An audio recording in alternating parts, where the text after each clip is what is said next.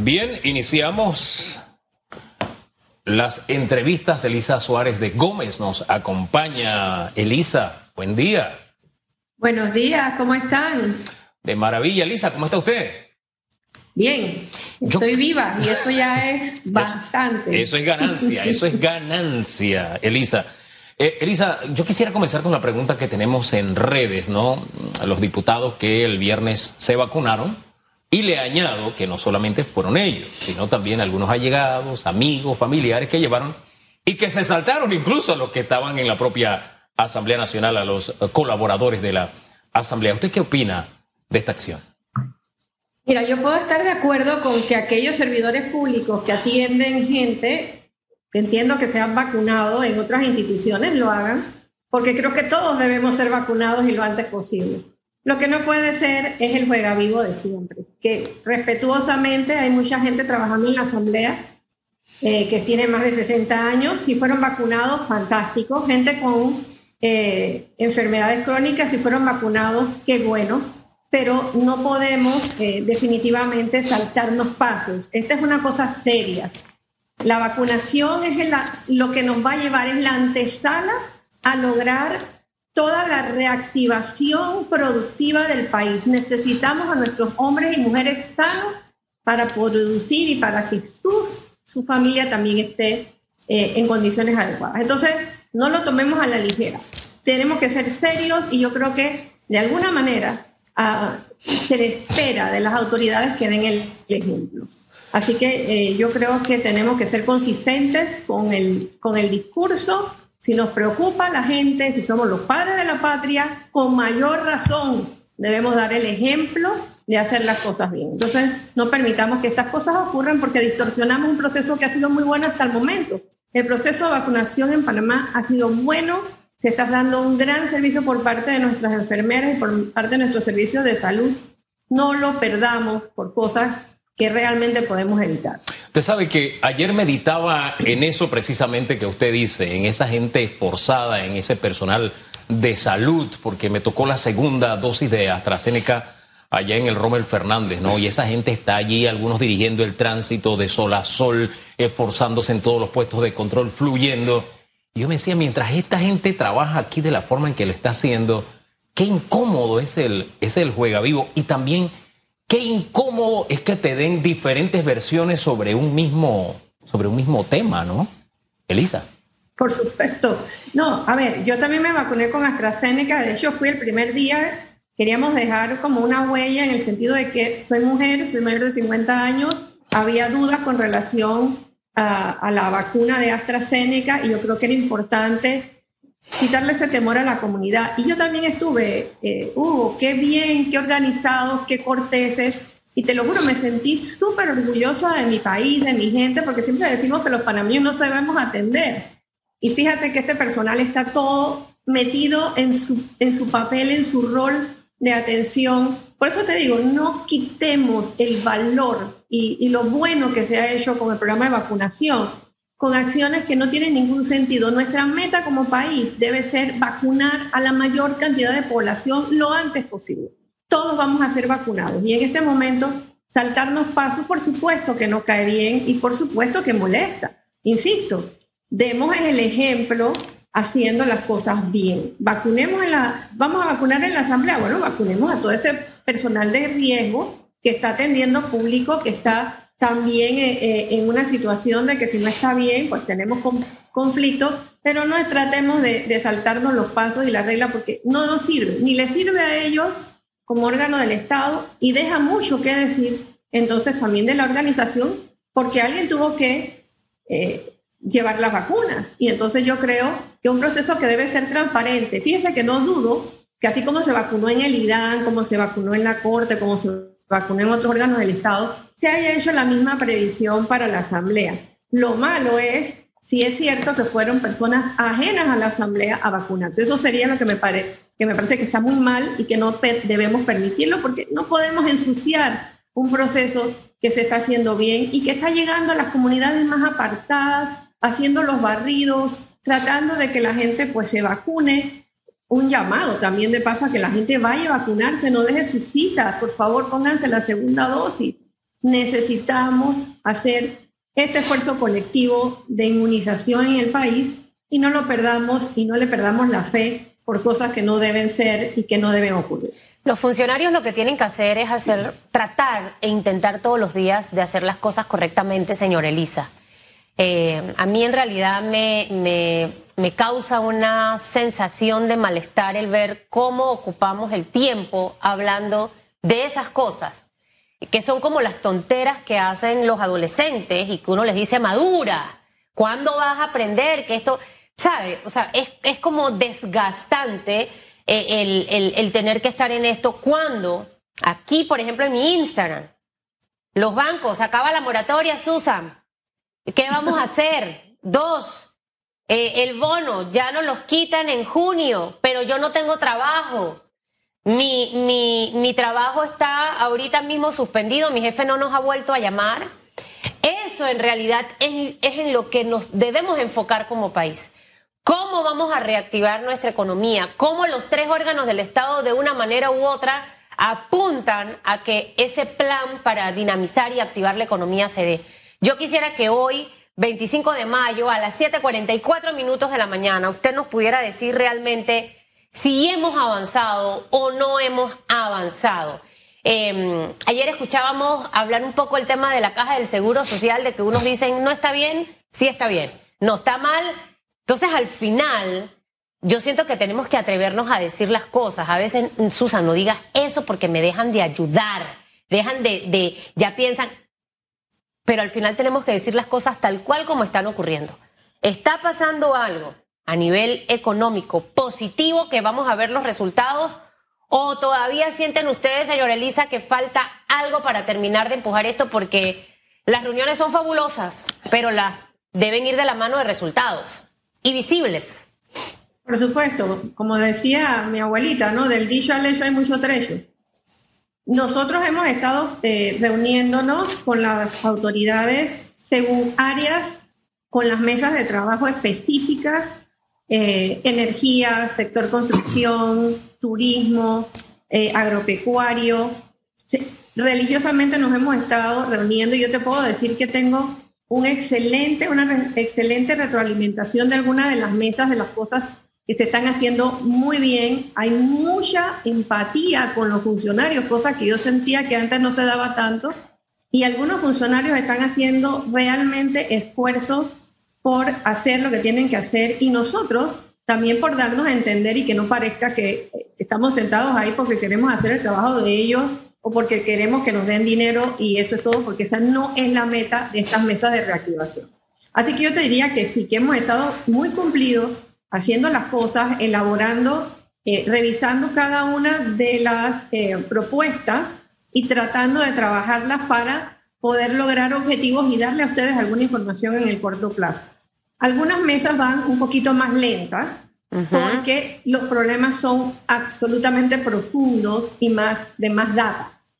Eh, te puedo comentar, por ejemplo, en la mesa que yo estoy, que es la mesa del sector construcción, que eh, hemos estado reuniéndonos y en este momento ya se van a hacer reuniones específicas con el tema de tramitología. Se han extraído los 20 trámites más conflictivos y que retrasan más la inversión desde el sector construcción para tratar con los, eh, las instituciones específicas esos temas. Ahora tenemos reuniones específicas con el Ministerio de Vivienda, Okay. Tenemos reuniones específicas con el Ministerio Ahora, de Obras Públicas.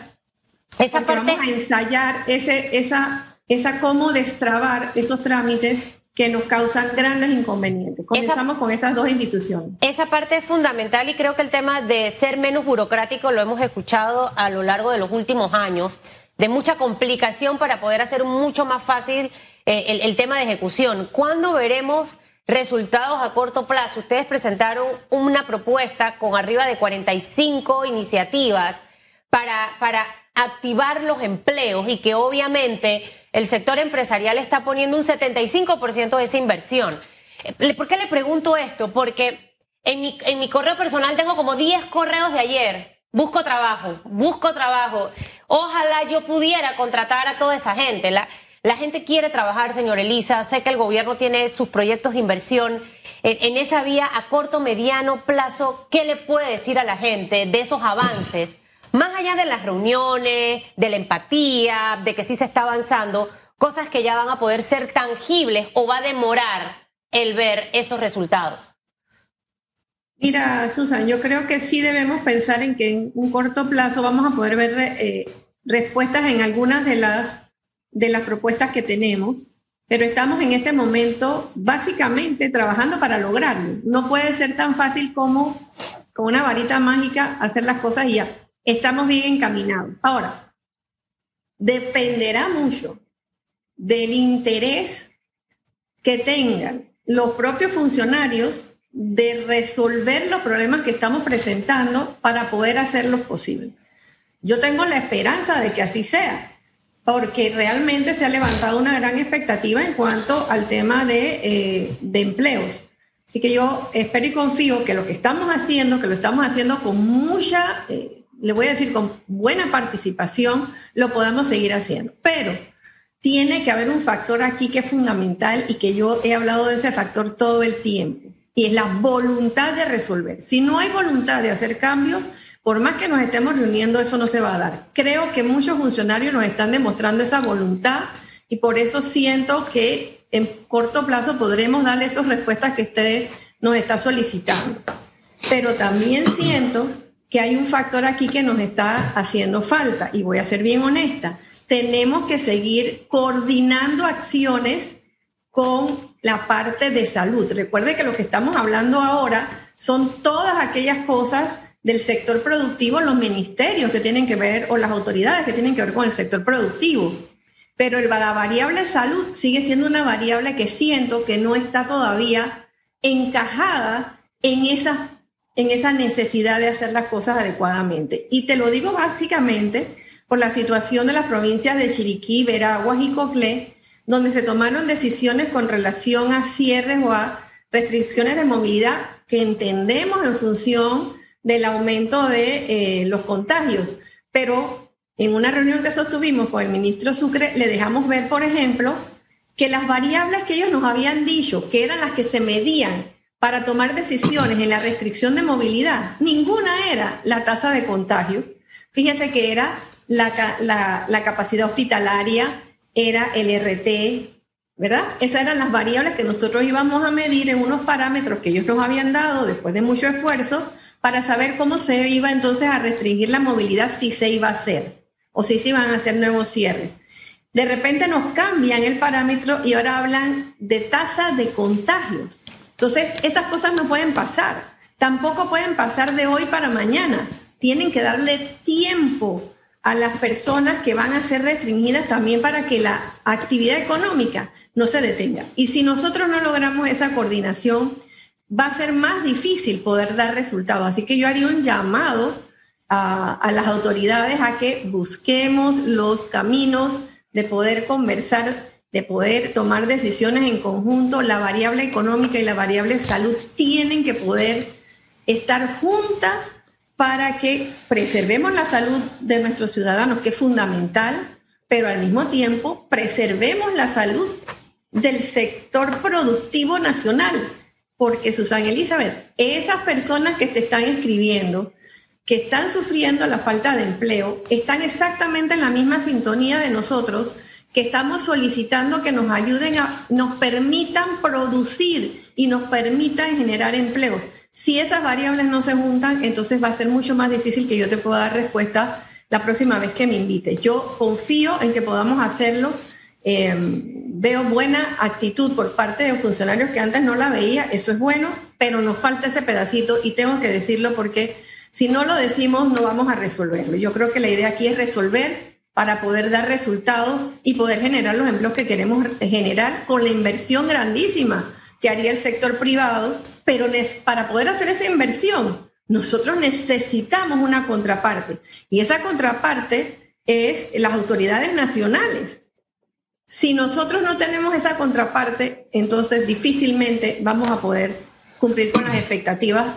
Espero y confío que sí lo podamos hacer, pero siento que nos falta esa pequeña, esa pequeña conjugación, como nos faltó al principio, no cometamos el mismo error, ya sabemos lo que ha pasado, nada más se han podido reactivar alrededor del 52% de los contratos, hemos perdido el 37% de nuestra fuerza laboral que se ha ido a la informalidad eh, o la ha absorbido en alguna proporción eh, los servicios públicos. Esa no es la forma de recuperar una economía, así que trabajemos tratando de lograrlo. La situación es inminente y si no nos hemos dado cuenta todavía, entonces no estamos haciendo el trabajo que vinimos a hacer porque le estamos dando mucho tiempo por parte de los funcionarios y también por parte de eh, los gremios del sector privado que estamos sentados en las mesas tratando de ver cómo resolvemos esta situación.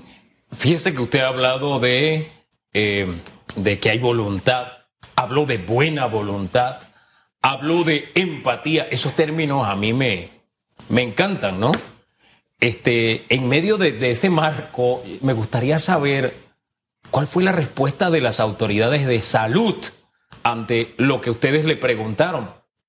porque al fin y al cabo es un detalle no pequeño. En Chiriquí se cerraron distritos completos cuya economía de alguna forma se estaba moviendo, la gente se estaba esforzando, estaban cumpliendo, a, pesar de que había persecuciones contra, y hay que decirlo así, contra algunos comercios, ellos siguieron trabajando, seguían esforzándose, de pronto, ¿sabe qué? Lo cerramos. Eh, ¿Cuál fue la respuesta de las autoridades de salud? Que usted me dice, eh, las reuniones se desarrollan, hay voluntad y empatía, hay buena voluntad. ¿Qué respuesta le dieron las autoridades de salud? Eh, bueno, en ese momento la respuesta fue que los parámetros que se habían utilizado anteriormente habían cambiado porque habían cambiado las circunstancias. Fíjate, nosotros no podemos trabajar con cambios de parámetros porque, porque cambiaron y ya. Conversemos, avísenos. Le hemos solicitado a través de la mesa de turismo, por ejemplo, las autoridades de salud, que todas estas acciones que se van a tomar se, se hagan con 15 días de anticipación. ¿Por qué? Porque de esa manera los hoteles, los restaurantes, lo que se ven más afectados con estos temas, que normalmente a quien más impacta es el sector turismo, que es el que primero se estaba levantando, o sea, tratando de levantarse, inmediatamente puedan tomar acciones. Porque ¿qué pasó cuando dijeron el domingo estamos cerrados, cerramos todo? Inmediatamente reservas se cayeron. Entonces, ante esa, esa falta de comunicación, evidentemente tenemos un shock. Entonces, si usted va a cambiar los parámetros de los que habíamos hablado todos los últimos meses, comuníquenos si estamos aquí sentados trabajando para hacerlo. Ahí es donde yo siento que tenemos el fallo.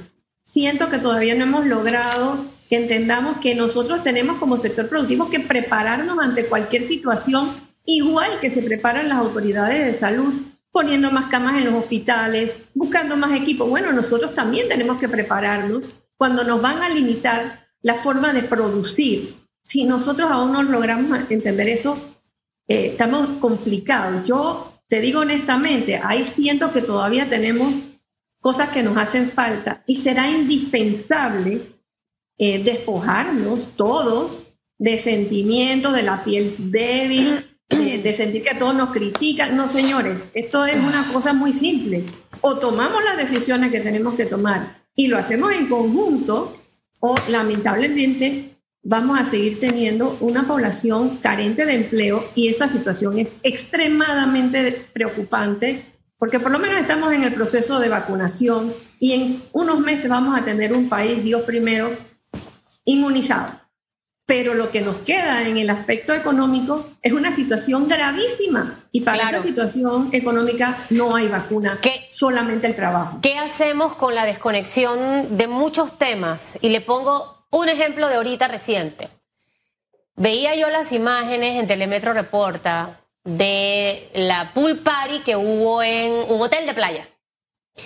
La cantidad impresionante de personas que estaban ahí. Eh, Ahora vendrán, entre comillas, las explicaciones que veremos si creemos o no, porque para poder hacer eso hay que, cumplir una serie de procesos.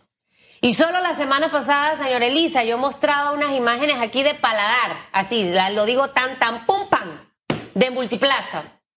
Eso parecía que ahí estaba el Chapo Guzmán metido en ese restaurante, que es un restaurante pequeño. Gente con mascari, con estos, ¿cómo se llama? Pasamontañas, con unos cascos, cámaras. Estaba gente de migración, gente del Ministerio de Salud, de la policía, de la unidad especializada de no sé qué cosa. Al final no encontraron absolutamente nada. Y uno luego ve esto y uno dice aquí qué está pasando. Ahí hay desconexión de cosas que ocurren y que pareciera que no se han ajustado esas tuercas. Entonces hay un sector del entretenimiento que está ahogado más de 15 meses sin hacer absolutamente nada y ve este tipo de cosas.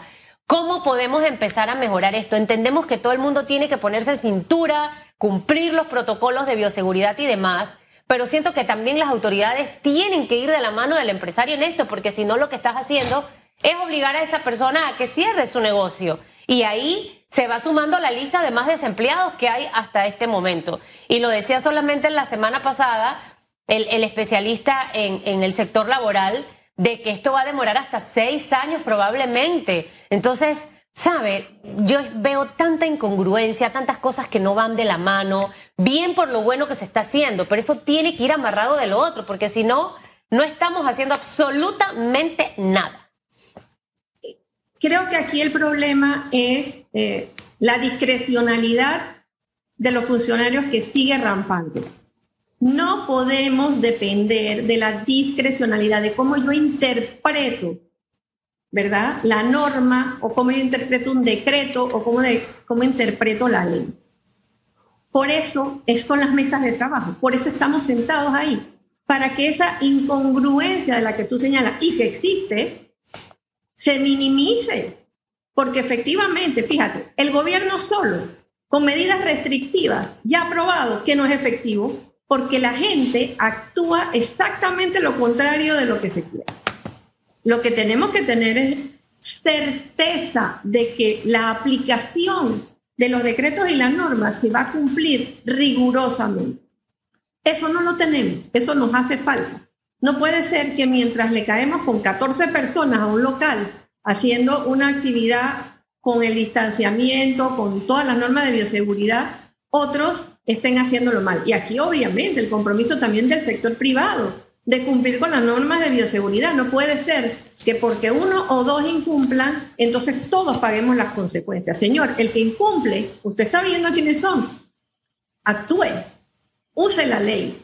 Para eso está, para eso es la norma.